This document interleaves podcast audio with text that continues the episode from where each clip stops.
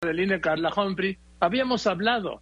¿Por qué? Porque pues todos los dedos la señalaban como futura presidenta del INE, pero resulta que ahora los notables de la Cámara de Diputados, son siete, decidieron que ella no puede, no puede aspirar a la presidencia del, del INE, el presidente del INE lo designa la Cámara de Diputados, de un grupo de cuatro, este, y pues te aprecio que me hayas contestado, Carla.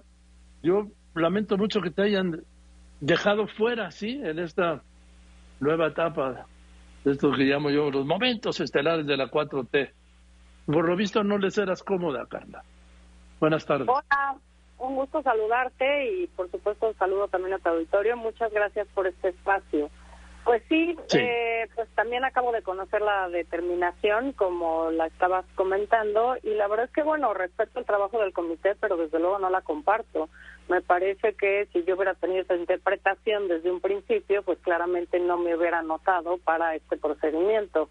Eh, creo que no se trata de un tema de reelección, porque no estamos hablando de los mismos cargos. Eh, estaba leyendo ahorita el documento que emitió el comité y me parece que, bueno, eh, en efecto, la sala superior se había referido a varios casos respecto a los organismos públicos locales que no son ni tienen que ver con el INE. El INE es el, la cabeza del sistema nacional en nuestro país, tiene una serie de atribuciones que no tiene ningún organismo público local en el país. Las y los consejeros electorales tienen otras funciones que no se tienen desde el Instituto Nacional Electoral y además me parece clarísimo que eh, se trata de órganos distintos. La propia Ley General de Instituciones y Procedimientos Electorales determina que el Consejo General, lo determina como órganos centrales al Instituto, al, perdón, a la presidencia del Consejo General del INE y al Consejo General como órganos distintos. Yo formo parte del Consejo General, no de la presidencia, la presidencia tiene un capítulo distinto de atribuciones que no tienen las y los consejeros electorales y me parece además que yo no estoy terminando mi encargo. Todos los todos los cargos que se refieren a los casos que refieren en los precedentes de la sala superior se trata de personas consejeras y consejeros electorales que ya estaban por terminar su encargo o ya habían terminado sus cargos y querían entonces eh, inscribirse para otras convocatorias. Yo no estoy acabando mi cargo, llevo dos años y medio en este cargo, por tanto no se aplica el concepto de reelección.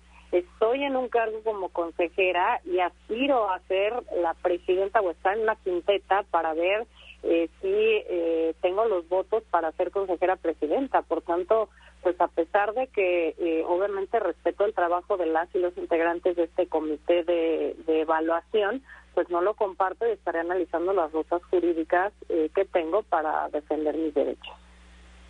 ¿Existe algún recurso, Carla, ante esta decisión, que no fallo, ante esta decisión de este grupo, repito, de notables? Pues en un estado de, derecho como el que vivimos siempre hay instancias a las que acudir.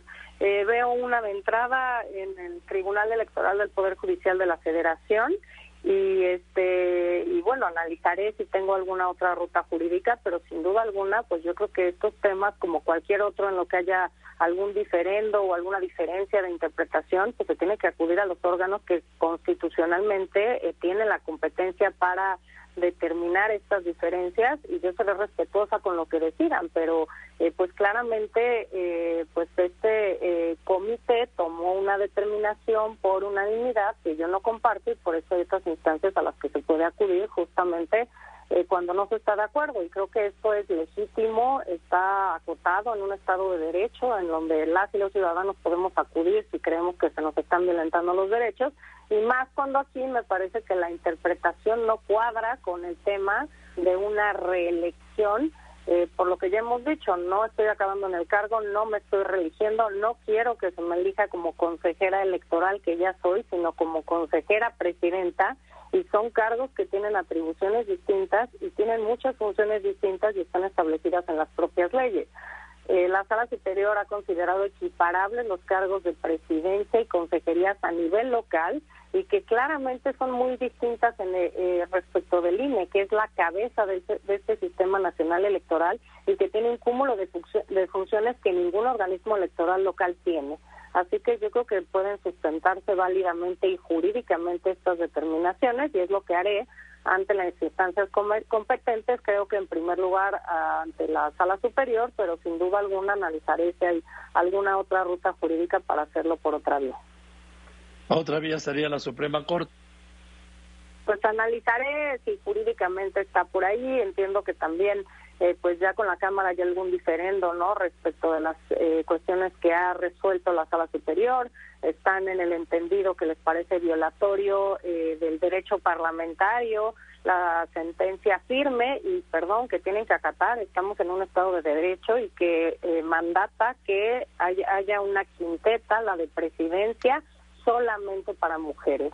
Y bueno, pues igual la Cámara, igual que cualquier órgano de, del Estado mexicano y de un Estado democrático, pues tiene que acatar los fallos eh, de las autoridades competentes para ello y entiendo que bueno por ahí pues podría haber también alguna lista ya muy tensa no eh, respecto a las decisiones que ha tomado la sala superior y por eso pues yo analizaría si tengo alguna otra ruta jurídica también para plantear pues estos argumentos que estamos platicando y que me parece que son válidos y que a nadie debe llamarnos a sorpresa, así se resuelven las cosas en un Estado de Derecho por las vías jurídicas justamente. Estoy hablando con la doctora Carla Humphrey, consejera del INE. Ya me lo había adelantado a mí el miércoles, algo me decía Ignacio Mier cuando yo le planteé tu caso, el presidente de la Junta de Coordinación Política de la Cámara de Diputados, y me dijo que estaban estudiando para que no se violara la Constitución ni la ley, hablando de una reelección como consejera del INE. Y de esto mismo, por esta misma línea, por lo visto, asumieron los notables, ¿no?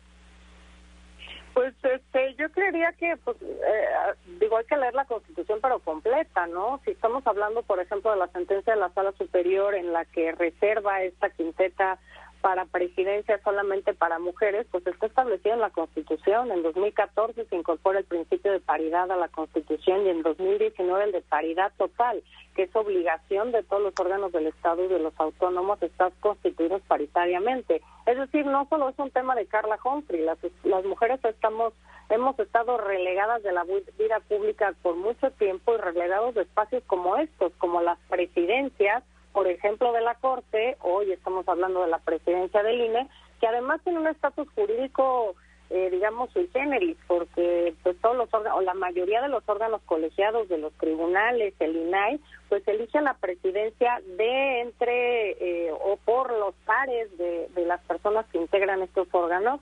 Y este es un caso extraño en que el Instituto Nacional Electoral se elige desde siempre el ICE y el INE por la propia Cámara de Diputados y Diputadas. Entonces, atendiendo justamente a este eh, mandato específico de cómo se tienen que nombrar a las y los integrantes del Consejo General del INE, es que creo que cabe esta interpretación y si vamos a leer jurídicamente y seriamente la Constitución, pues también obviamente pues se tiene que acatar un principio constitucional como es el de paridad. Gracias Carla por contestarme y seguiremos en contacto, ¿te parece? Claro que sí, con mucho gusto y te agradezco mucho este espacio.